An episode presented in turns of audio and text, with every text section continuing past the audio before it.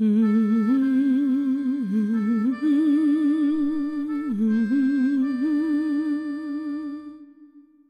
is indeed unfortunate and much to be regretted that at this stage of his career ein unglücklicher Tatbestand, höchst bedauerlich, when he played a most important part in the public life of his country, dass nun, als Orlando im öffentlichen Leben seines Landes eine so wichtige Rolle spielt, die Faktenlage so dürftig ist. Wie wir wissen, kam er seinen Pflichten zur größten Bewunderung aller nach, und ersehen dies an der Verleihung des Bath-Ordens wie des Herzogentitels. We know that he had a finger in some of the most delicate negotiations between King Charles and the Turks.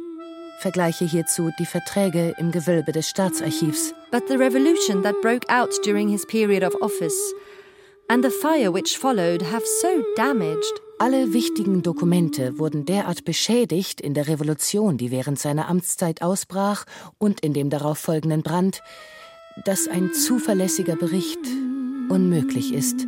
And what we can give is lamentably incomplete. Oft ist ein Dokument mitten in einem entscheidenden Satz tiefbraun verkohlt. Just when we thought to elucidate a secret, that has puzzled the historians for a hundred years. Doch wir tun unser Bestes, wie immer, um aus den verkohlten Bruchstücken einen dürren Bericht zu zimmern. Aber es wird nicht zu umgehen sein, dass wir manchmal spekulieren müssen. And even to use the imagination.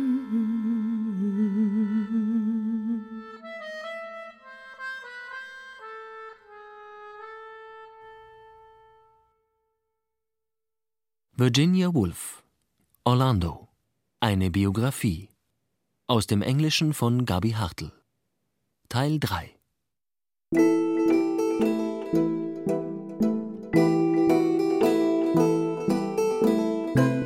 Orlando, so scheint es zumindest, verbrachte seine Tage in Konstantinopel als Gesandter des Königs wie folgt. Gegen sieben stand er auf, hüllte sich in eine wallende türkische Robe zündete sich eine kurze Zigarre an und lehnte den Ellbogen auf einen Mauervorsprung.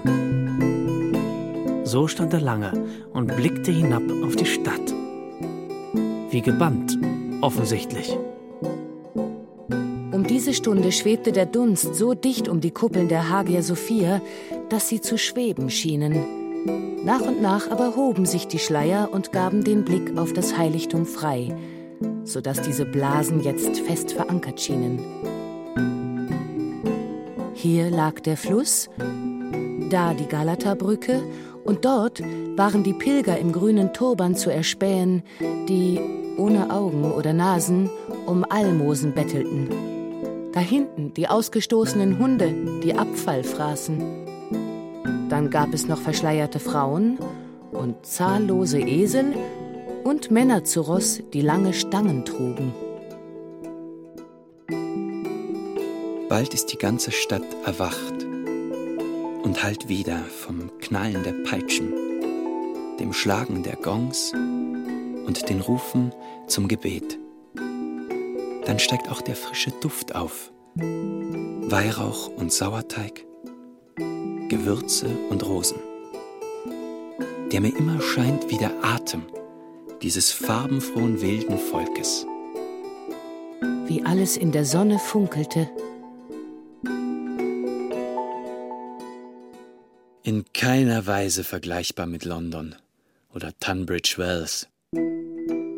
Neben ihm erhob sich das kahle, steinige, unwirtliche Gebirge Asiens, in das sich hier und da die karge Burg eines Räuberhauptmannes krallte. Ein Pfarrhaus gab es nirgends, Weder Herrensitz noch Hütte. Keine Eiche, keine Ulme, weder Veilchen, Efeu noch Heckenrose. Und nirgendwo Büsche, zwischen denen Farne hätten gedeihen, oder Felder, auf denen Schafe hätten weiden können. Die Häuser dort hinten, weiß wie Eierschalen und ebenso kahl. Wie merkwürdig das schroffe Panorama mich anrührt wo er doch durch und durch Engländer war. Dass ich hier so stehe und mich nicht satt sehen kann. Dass ich von einsamen Wanderungen träume, dort in den fernen Bergen, wo sonst nur Hirten und Ziegen ihren Fuß hinsetzen. Ja. Seltsam, dass er, aus dem Norden Europas kommend, die grellen zur Unzeit flammenden Blumen so liebte und die struppigen, streunenden Köter den edlen Elchhunden um einiges vorzog. Hat vielleicht einer meiner Vorväter auf seinem Kreuzzug ein tscherkessisches Mädchen geliebt, deren Blut jetzt in meinen Adern fließt? Für wahr, ein flinker Blick in den Spiegel zeigte, wie dunkel sein Tarn doch war. Möglich ist es, sprach er zum Spiegelbild hin und begab sich ins Bad.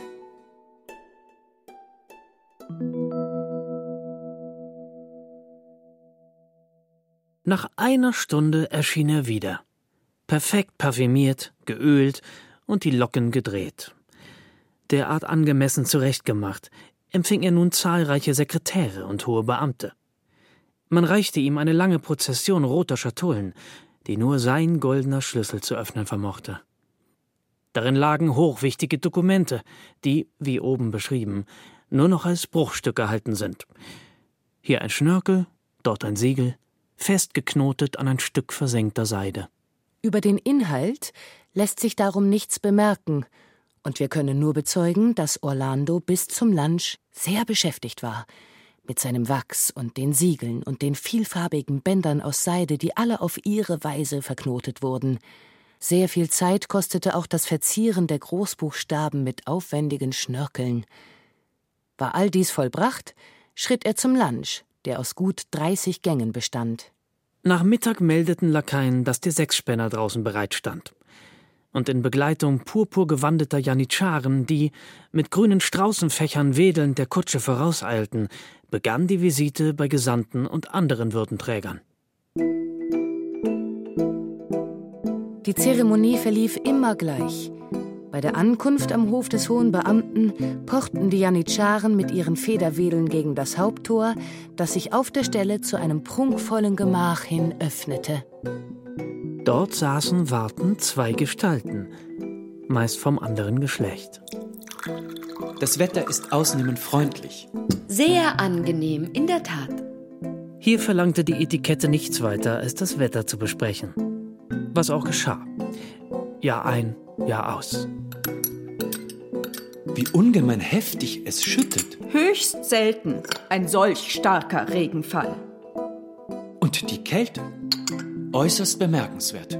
War dies erledigt, öffnete sich eine weitere Tür zu einem weiteren Gemach hin, in dem sich nun ebenfalls zwei Gestalten erhoben. Hier verlangte die Etikette, Konstantinopel als Residenzstadt mit London zu vergleichen. Die Vorzüge eurer prächtigen Stadt sind unbestritten. Selbstverständlich schwelgte der Gastgeber im Lobpreis von London, selbst wenn er es nie betreten hatte. Im nun folgenden Gemach wurde die Gesundheit des Sultans so ausgiebig besprochen wie die von King Charles. Im nächsten dann das Befinden des Gastes, wie das der Dame des Hauses, wenn auch weniger ausführlich. Dann besprach man die Vorzüglichkeit der Einrichtung und die geschmackvolle Auswahl von Orlandos Gewändern. In weiteren Kammern wurde Zuckerwerk angeboten. Gestern mundeten sie besser. Die köstlichsten, die zu genießen ich je das Vergnügen hatte. Schließlich wurde die Wasserpfeife gereicht, gefolgt vom Kaffee. Wenn auch die Gesten des Verzehrs genauestens ausgeführt wurden, waren doch Schalen und Pfeifen und Becher leer. Denn bei sechs oder sieben Besuchen am Nachmittag mit identischem Ablauf hätte kein Mensch den Genuss all der Köstlichkeiten heil überstanden. Und wenn Orlando auch all seine Pflichten bewundernswert ausführte und dabei niemals abstritt, dass sie vielleicht zu den wichtigsten des Diplomaten gehörten, vermuten wir, dass sie ihn erschöpften. Nicht selten war er so schwermütig, dass er nach seiner Heimkehr, spätabends, sein Nachtmahl allein mit den Hunden einnahm. How fare you, my most faithful friends? Es gab Zeiten, da hörte man ihn mit den Tieren auf Englisch parlieren. Fancy a good leg of mutton? Und manchmal geschah es, da schlüpfte er nachts durch die Tore, derart verkleidet, dass selbst seine Wachen ihn nicht erkannten. Dann lustwandelte er mit dem Volk über die Galata-Brücke oder schlenderte durch den Bazar oder streifte die Schuhe ab und mischte sich in einer Moschee unter die Gläubigen.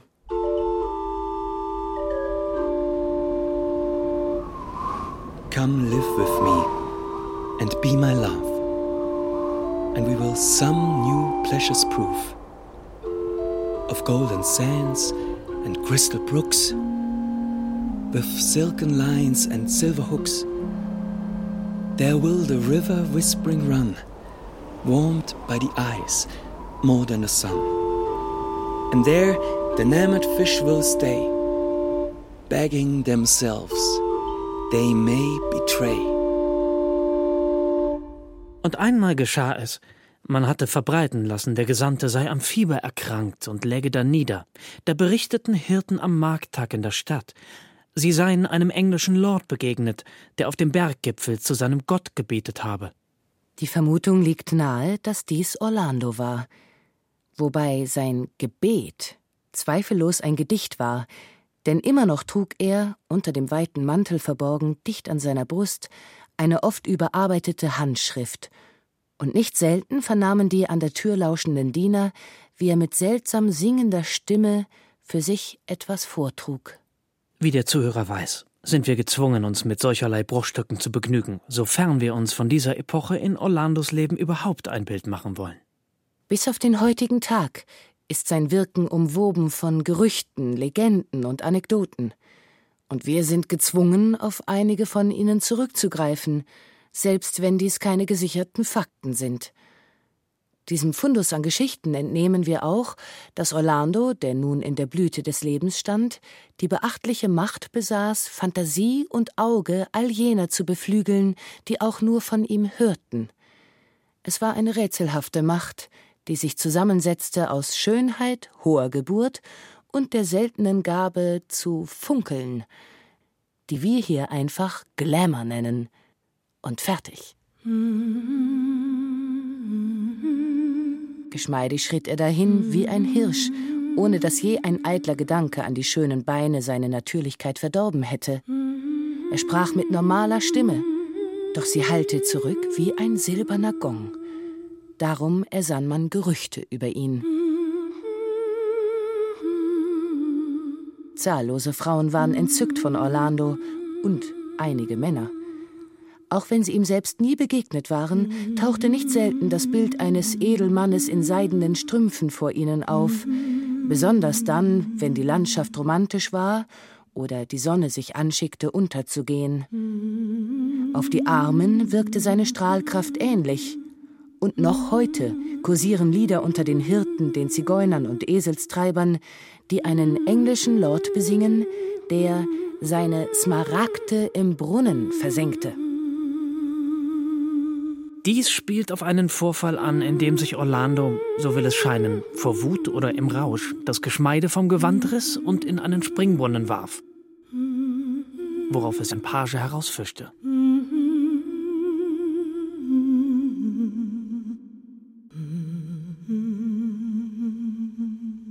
Eine solch romantische Strahlkraft geht häufig einher mit extremer Zurückhaltung, und so geschah es in unserem Fall.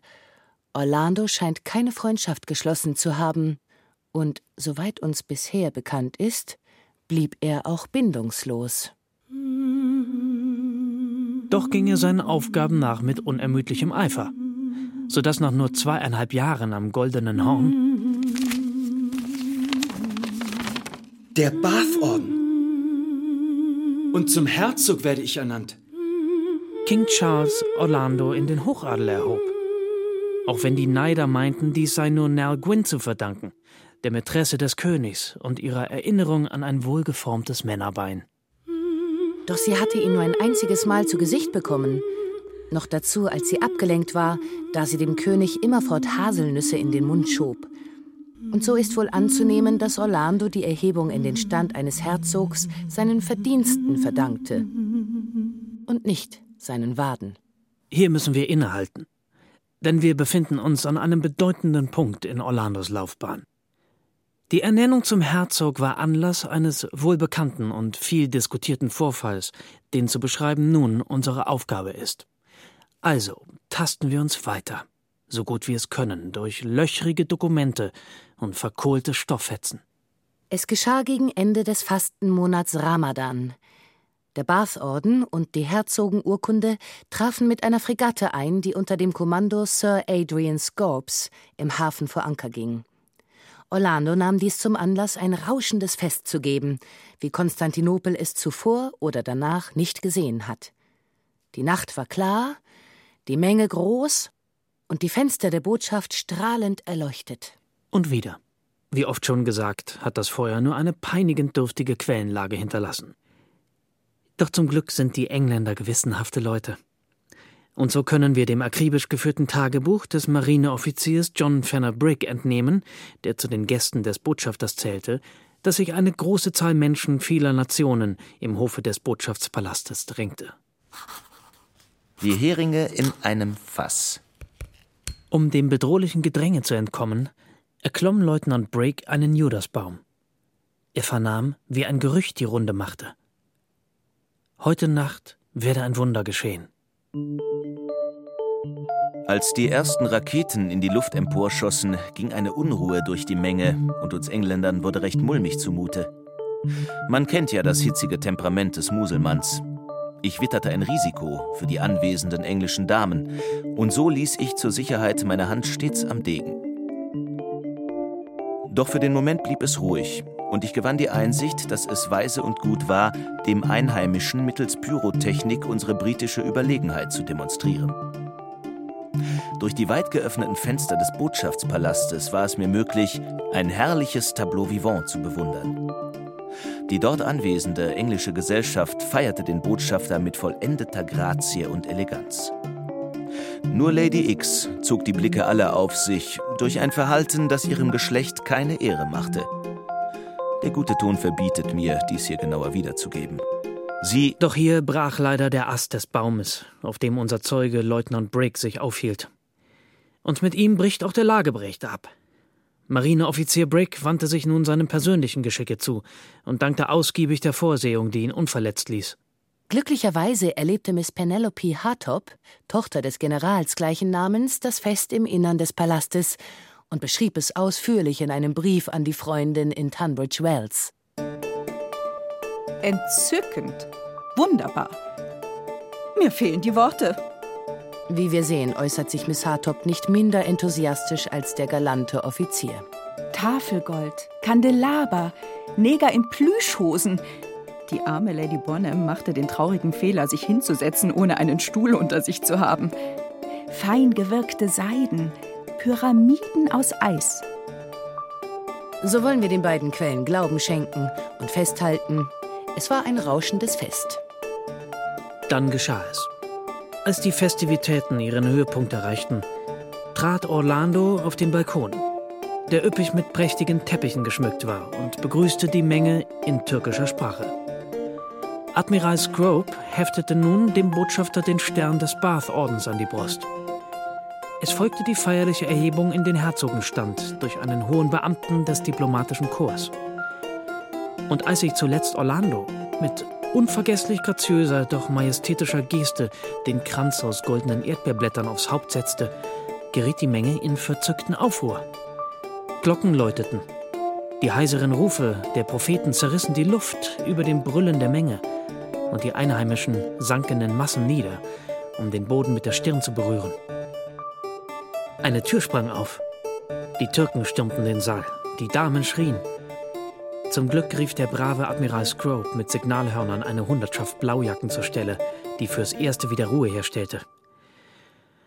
Soweit stehen wir auf dem festen, wenn auch sehr schmalen Pfad der gesicherten Tatsachen.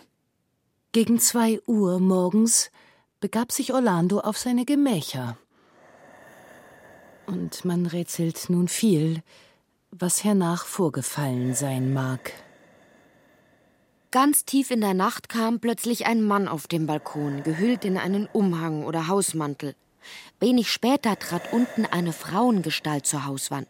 Sie war stark verschleiert und trotzdem erkennbar als eine aus dem Bauernstand. Die wurde mit einem Seil nach oben gezogen und auf dem Balkon haben sich die beiden dann mit großer Leidenschaft umarmt, so wie das ein Liebespaar tut.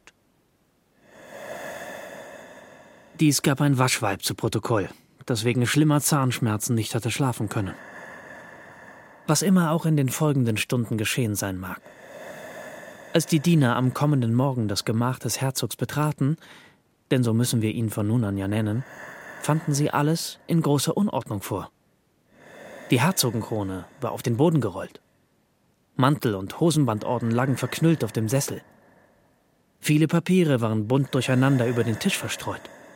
Orlando selbst aber schlief tief und fest, was nach den erschöpfenden Vorkommnissen der zurückliegenden Nacht zunächst einmal niemanden stutzig machte. Doch als er am Nachmittag immer noch schlief, rief man den Arzt. Der wandte dieselben Heilmittel an wie schon im vormaligen Fall. Pflaster, Nesseln, Brechmittel. Ohne Erfolg. Orlando schlief weiter. So hielt man es denn für Beamtenpflicht, die verstreuten Papiere durchzusehen und fand, neben Staatsdokumenten und privaten, sein Anwesen betreffenden, zahlreiche Seiten mit Poesie beschrieben, in denen ein Eichenbaum häufig Erwähnung fand. Aber dies hier. Schaut her. Für Verwirrung sorgte ein Schriftstück, das nichts anderes sein konnte als eine Heiratsurkunde. Aufgesetzt, unterzeichnet und bezeugt von seiner Lordschaft Orlando, Ritter des Hosenbandordens, und einer gewissen Rosina Pepita, Tänzerin. Der Vater? Unbekannt. Die Mutter? Alteisenhändlerin unter der Galaterbrücke. Wie überaus unangenehm. Und Orlando? schlief weiter. Man schaute häufig nach ihm, vorsichtig, besorgt, von morgens bis abends, aber außer dass sein Atem regelmäßig ging und die Wangen rosig erstrahlten wie je, lag er wie tot da. Was immer auch Wissenschaft oder Findigkeit mit ihm anstellen mochten. Orlando schlief weiter. Dann plötzlich am siebenten Tag seines tranceartigen Schlummers fiel der erste Schuss jenes blutigen Aufstands, dessen Vorboten Leutnant Brick gewittert hatte. Die Türken erhoben sich gegen ihren Sultan. Sie setzten die Stadt in Brand und gaben jedem Fremden entweder das Schwert zu spüren oder den Stock. Einige Engländer konnten noch fliehen, doch wie zu erwarten war, zogen die Beamten der britischen Botschaft es vor, für die roten Schatullen ihres Königs zu sterben.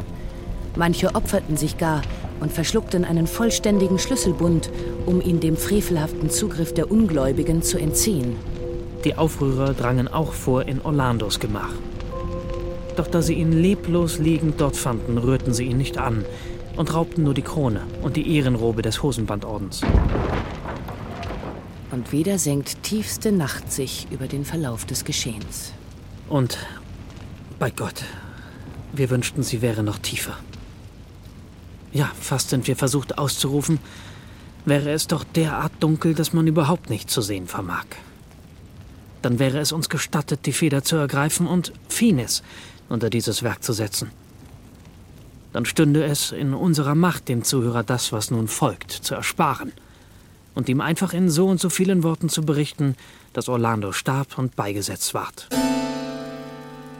Doch um dies zu verhindern, treten Wahrheit, Offenheit und Ehrlichkeit auf den Plan, die als gestrenge Götter an des Biografen Tintenfass wachen. Sie rufen Nein. Und es erschallt ein heftiger Trompetenstoß, gleichlautend mit der Forderung Wahrheit. Worauf Orlando erwachte. Er reckte sich, er erhob sich, er stand aufrecht vor uns, wie Gott ihn schuf, und während die Trompetenstöße noch Wahrheit, Wahrheit einfordern, bleibt uns keine andere Wahl, als zu bezeugen. Orlando war eine Frau. Seit der Erschaffung der Welt war kein menschliches Wesen bezaubernder anzusehen als Orlando. Seine Gestalt verband männliche Kraft mit weiblicher Anmut. Orlando trat vor den Spiegel und betrachtete sich eingehend von Kopf bis Fuß. Dann verließ er, ohne ein Zeichen der Verwirrung, Überraschung, des Aufruhrs, das Gemach, vermutlich um ein Bad zu nehmen. Orlando had become a woman. There is no denying that. Wir wollen die Pause im Erzählablauf nutzen, um ein paar Überlegungen anzustellen. Wenn Orlando auch eine Frau war, so blieb er ansonsten in jeder Beziehung der Alte. His change of sex, though it altered their future, did nothing whatsoever to alter their identity. Their faces remained, as their portraits prove, practically the same. Seine Erinnerungen doch wir sollten die Konventionen achten und von nun an ihre statt seine sagen und sie statt er, also ihre Erinnerungen glitten durch die Begebenheiten ihres vergangenen Lebens, ohne je auf ein Hindernis zu stoßen. The change seemed to have been accomplished painlessly and completely, and in such a way that Orlando herself showed no surprise in it. Orlando selbst war nicht überrascht von dem Wechsel. Viele, denen dies auffiel und die behaupteten, es gäbe keinen Wechsel des Geschlechts, versuchten zu beweisen, dass erstens Orlando immer schon eine Frau war oder dass zweitens Orlando noch in diesem Augenblick ein Mann ist. Dies mögen Biologen und Psychologen entscheiden. Die Wahrheit, schlicht und ergreifend, ist Orlando was a man till the age of 30, when he became a woman and has remained so ever since. Sollen doch andere ihre Federn mit so Unanständigem wie Geschlecht und Sexualität beschmutzen. We quit such odious subjects as soon as we can. Wir fahren fort. Denn hier war Orlando. Sie hatte sich frisch gemacht und hüllte sich soeben in jene türkischen Gewänder und Hosen, die unterschiedslos von beiderlei Geschlecht getragen werden. Nun war sie gezwungen, ihre Lage zu überdenken. Schwierig und höchst peinlich. Muss jeder Hörer bei sich denken, der die Geschichte Orlandos bis hierhin mit Wohlwollen verfolgt hat. Ein adliger, schöner junger Mensch wacht plötzlich auf in solch einer Lage. Und sicher wäre es gut zu verstehen, hätte Orlando in der Situation nach Hilfe geläutet. Doch sie tat nichts dergleichen. Da die Papiere, das Gedicht. Was sie nun tat, war sehr überlegt. Als erstes prüfte sie die verstreut liegenden Schriftstücke und nahm alles an sich, was nach Dichtung aussah. Dann kämmte und fütterte sie ihren Seleuchi-Hund, der sieben Tage lang bei ihr gewacht und jegliche Nahrung verweigert hatte. Dann schlang sie Schnüre mit Smaragden und edelsten Orientperlen um ihren Leib, Juwelen, die Teil ihrer Botschafterausstattung gewesen waren. Nun lehnte sie sich über die Brüstung, stieß einen kurzen Pfiff aus und stieg die verwüstete, mit Blut verschmierte Treppe hinab in den Hof. Überall lagen wild durcheinander Siegel, Wachs, Verträge und Depeschen. Orlando aber schritt forsch auf einen riesigen Feigenbaum zu, in dessen Schatten ein alter Zigeuner auf einem Esel wartete. Einen zweiten hielt er am Zaumzeug. Orlando schwang ein Bein über das Tier und auf diese Weise, auf einem Esel, begleitet von einem mageren Hund und geführt von einem Zigeuner, verließ der Botschafter Britanniens am Hofe des Sultans Konstantinopel.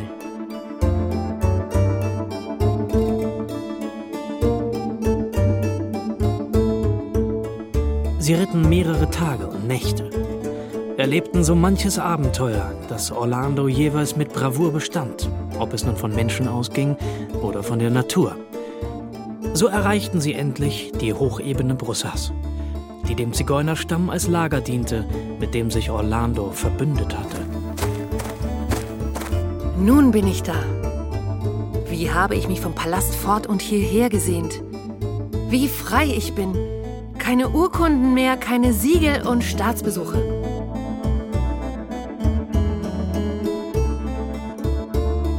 Zigeuner folgten den Wiesen, und waren die abgegrast, zog man weiter. Orlando wusch sich in Bächen, wenn überhaupt. Sie molk Ziegen, suchte Brennholz und stahl ab und zu ein Ei. Aber nicht ohne stets eine Perle im Nest der Henne zu hinterlassen.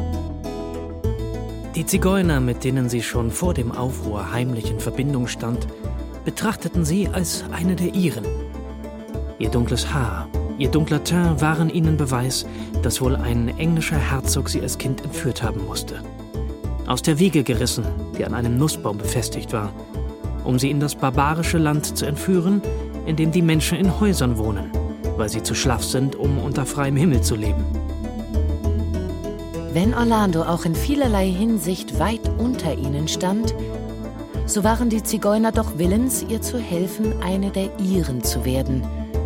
Man unterrichtete sie in der Kunst des Käsemachens und Korbflechtens. Man weihte sie ein in die Wissenschaft des Stehlens und Fallenstellens. Man zog sogar in Betracht, sie einen von ihnen heiraten zu lassen.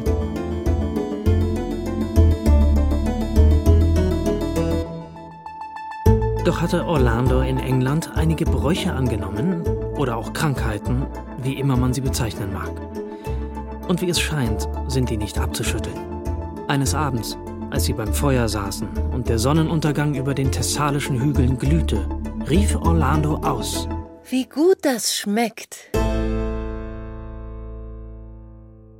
Die Zigeuner kennen kein Wort für schön. Und dies kommt der Sache am nächsten. Die jungen Männer und Frauen schüttelten sich vor Lachen. Der Himmel soll essbar sein und gut schmecken. Doch die Ältesten, sehr erfahren im Umgang mit Fremden, wurden misstrauisch. Es war ihnen aufgefallen, dass Orlando oft stundenlang dasaß und nichts tat. Auch hatten sie Orlando auf manch einem Hügel angetroffen, wo sie vor sich hin ins Leere starrte, egal ob die Ziegen nun friedlich grasten oder einfach davonliefen. Und ein Verdacht beschlich diese Ältesten. Ob Orlando wohl andere Dinge verehrte als sie? So hielten es die älteren Männer und Frauen für möglich, dass Orlando wahrscheinlich in die Fänge der grausamsten und scheußlichsten Gottheit geraten war, in die Fänge der Natur. Sie waren damit recht nah an der Wahrheit.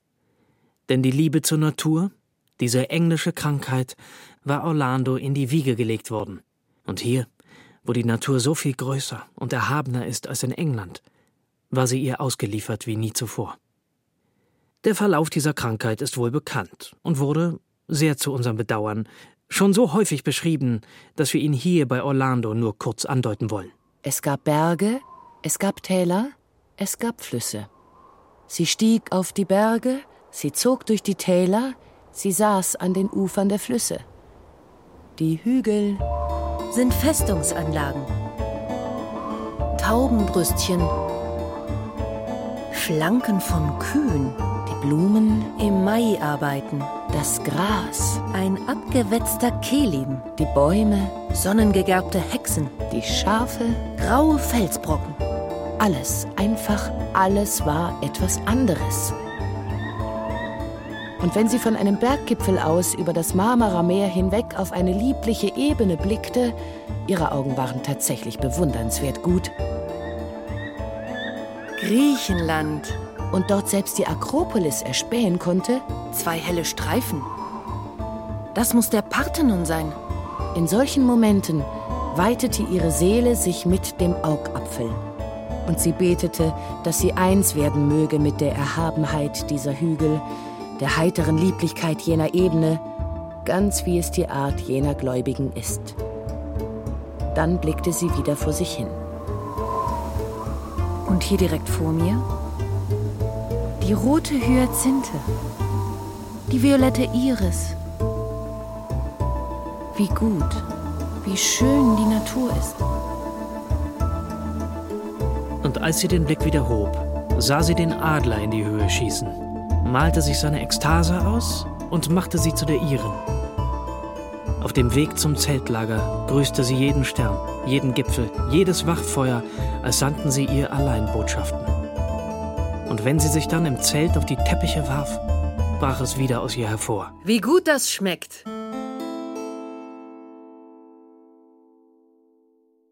Denn es ist merkwürdig, dass die Menschen bei aller Unzulänglichkeit der Kommunikation und wie oft sie auch verständnisloses Gelächter ernten mögen, wenn sie schmeckt gut statt schön sagen, dass also die Menschen dennoch reden, statt ihre Gefühle für sich zu behalten.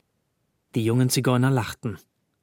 Doch Rüstem el Sadi, der sie auf seinem Esel aus Konstantinopel hierher gebracht hatte, Rüstem el Sadi war still. Seine Nase war scharf wie ein Krummsäbel, seine Wangen wie von jahrelangem Eisenhagel zerfurcht. Er beobachtete sie genau und sog an der Wasserpfeife. Der Verdacht saß tief, dass die Natur ihre Gottheit war.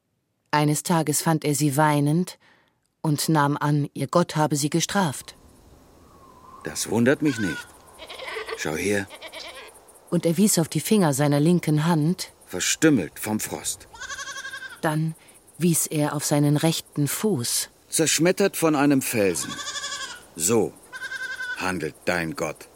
Aber die Natur ist so schön. Als sie dies ausrief in ihrer Sprache, schüttelte er den Kopf.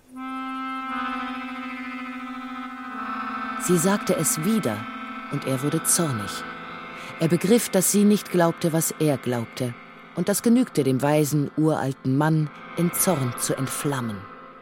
Auch Orlando war verstimmt von dieser Disharmonie. Und dabei war sie doch bisher so glücklich gewesen. Sie fragte sich, ist die Natur nun schön oder grausam? Dann fragte sie nach der Natur dieser Schönheit. Waren die Dinge nun an sich schön oder nur durch Orlandos Vorstellung? Dies führte zu Reflexionen über die Wirklichkeit, über Wahrheit, Liebe, Freundschaft und Poesie. Genau wie sie sie früher zu Hause angestellt hatte, auf ihrem Hügel. Dies wiederum führte zu dem Ausruf Wenn ich doch schreiben könnte. Denn sie teilte die seltsame Vorstellung all derer, die schreiben, dass geschriebene Worte geteilte Worte sind.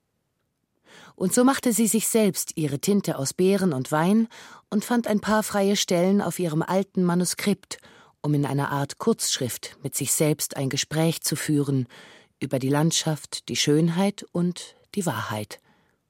So war sie stundenlang bei sich und sehr glücklich. Doch die Zigeuner wurden misstrauisch. Zuerst fiel ihnen auf, dass Orlando zerstreut war beim Melken und Käsemachen. Dann, dass sie oft unziemlich zögerte mit einer Antwort. Dann fiel dem Stamm auf, dass Orlandos Blick oft lange und forschend auf ihnen ruhte. Das machte sie unruhig, denn es beschlich sie das Gefühl, dass alles, was sie taten, unter ihren Händen zerfiel. Es kam vor, dass eine alte Frau zufrieden ihre Körbe flocht oder ein Junge fröhlich mit dem Häuten eines Schafs beschäftigt war. Kaum aber betrat Orlando das Zelt, warf sie sich auf den Teppich und starrte ins Feuer. Da spürten sie, hier ist einer, der zweifelt. Jemand, der die Dinge nicht um ihrer selbst willen tut. Jemand, der beim Korbflechten, Häuten und Schauen an etwas anderes denkt, etwas anderes sieht. Und sie blickten verstört im Zelt umher. Da wollte ihre Arbeit nicht mehr gelingen.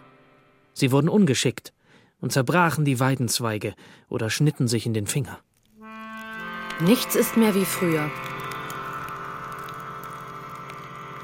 Und als sie Orlando eines Abends baten, von England zu erzählen, da sprach sie nicht ohne Stolz von ihrem Anwesen, auf dem sie geboren worden war, von den 365 Schlafgemächern und wie all dies seit 400, 500 Jahren im Besitz der Familie war. Meine Vorväter waren Grafen, einige sogar Herzöge. Und wieder bemerkte Orlando, wie sich Unbehagen unter ihren Zuhörern breitmachte. Doch waren sie nicht verärgert wie früher, als sie für die Schönheit der Natur schwärmte. Rüstem folgte ihr fürsorglich, als sie später alleine das Zelt verließ, und sprach diskret die tröstenden Worte, dass niemand schlecht von ihr dächte, nur weil ihre Familie erst 500 Jahre alt war. Und sie begriff ihren Fehler. Sie hatte geglaubt, mit ihrer Herkunft prahlen zu können. Dabei war sie hier vom niedrigsten Stand, wo doch jeder Zigeunerjunge einen Stammbaum besaß, der älter als 2000, 3000 Jahre war. Seine Vorväter hatten die Pyramiden gebaut, Jahrhunderte vor Christi Geburt. Und was in England als alter Adel galt, die Howards und Plantagenets, galt hier nicht mehr und nicht weniger als die Smiths und die Joneses. Aus Ägypten waren die Zigeuner weitergezogen, weil ihnen Geld und Besitz nichts wert waren. Ein Palast mit 365 Schlafzimmern und großen Ländereien wurde, wie Rüstem sehr höflich andeutete, als Diebstahl an jenen betrachtet, die vorher dort lebten. Und so war ein Herzog in den Augen der Zigeuner nicht mehr als ein Profiteur, ein Räuber, ein Nouveau Riche. Sie versuchte auf dieses Argument in der bekannten, wenn auch unschönen Art zu reagieren, das Zigeunerleben grob und primitiv zu finden. Kurzum, es gab Missverständnisse und viel böses Blut im Lager. Und tatsächlich bieten ja Differenzen wie diese oft genug Anlass für grausamen Aufruhr. Ganze Städte wurden aus minderem Grund in Schutt und Asche gelegt, und Millionen Märtyrer haben lieber den Scheiterhaufen erklommen, als auch nur einen Zentimeter weit von einer der hier beschriebenen Positionen abzurücken.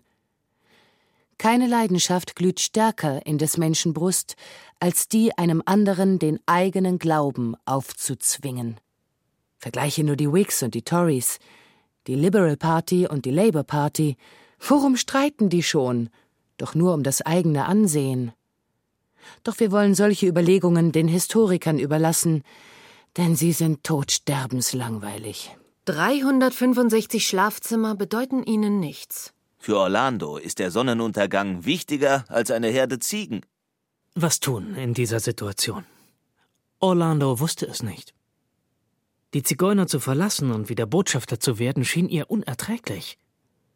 Doch ebenso unmöglich war es, auf immer hier zu bleiben, wo es weder Tinte noch Papier gab, keine Verehrung für alte Familien wie die Talbots und kein Respekt vor einer Vielzahl von Schlafzimmern.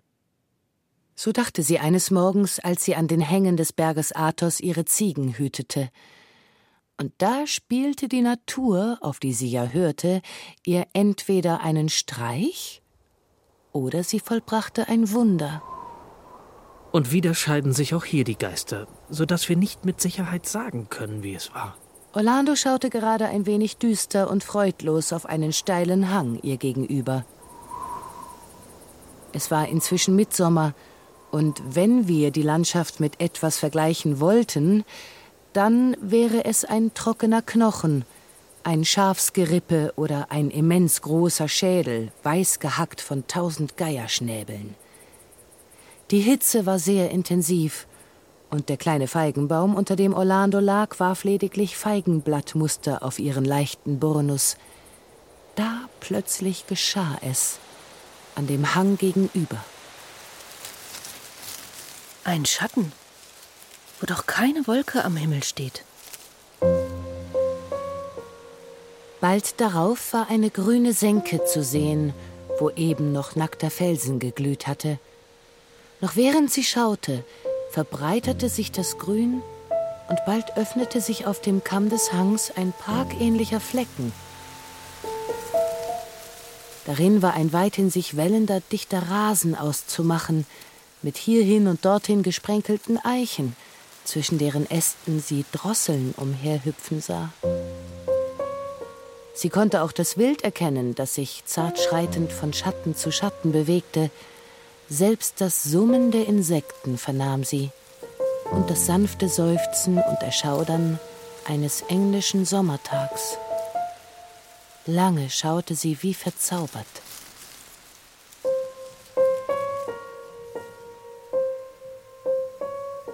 Da begann es zu schneien. Und die Landschaft war nicht mehr in gelbes Sonnenlicht getaucht, sondern in lila konturierte Schatten gehüllt. Karren kamen des Wegs, beladen mit Baumstämmen. Für den Marmorkamin. Und jetzt Dächer und Kirchtürme und Höfe und Schornsteine. Mein Palast. Der Schnee fiel nun stetig und sie hörte das klatschende und schlitternde Geräusch, als er vom Dach herabrutschte. Endlich verdichteten sich die lila Schatten, bis sie Wagen und Rasen und selbst den Palast verschlangen.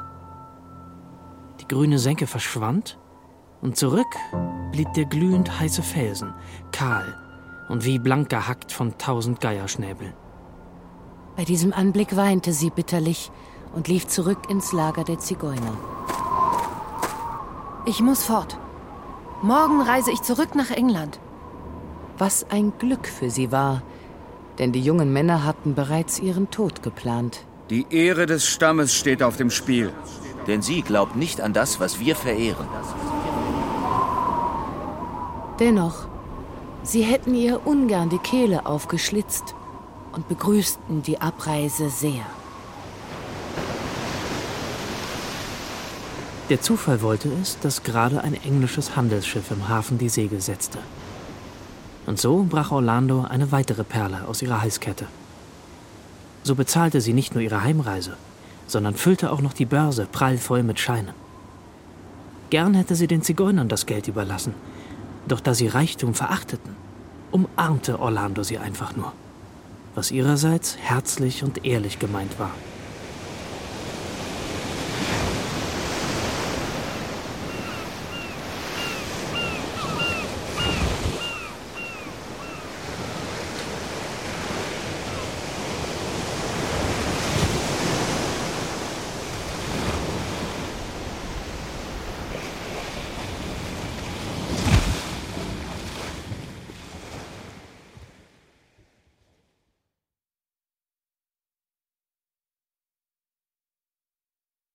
Virginia Woolf Orlando. Eine Biografie. Aus dem Englischen von Gabi Hartl. Teil 3 Orlando Gabriel Raab Georgia Stahl. Autorin Vera Weißbrot. Biografen Wiebke Puls Paul Herwig. Sowie Brigitte Hobmeier Michaela Steiger Fabian Gröver und Hans Krämer. Komposition Ulrike Hage Bearbeitung Gabi Hartl. Ton und Technik Markus Huber, Susanne Herzig. Regieassistenz Stefanie Ramp. Regie Katja Langenbach. Produktion Bayerischer Rundfunk 2013. Redaktion Katharina Agathos. Der Hörspielpool. Hat's dir gefallen? Ja, sehr. Hörspiele und Medienkunst. Weitere BR-Produktionen auf einen Blick gibt es im Netz unter hörspielpool.de.